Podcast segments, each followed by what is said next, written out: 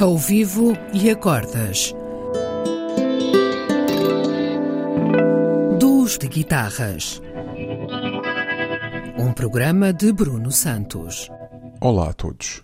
Para esta semana tenho como convidado o contrabaixista Walter Areia.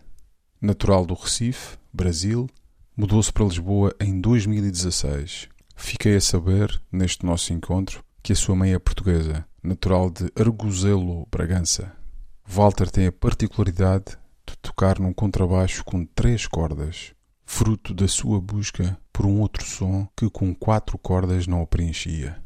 Para esta sessão, gravamos um tema do próprio, chamado Maracatu de Bach Etéreo.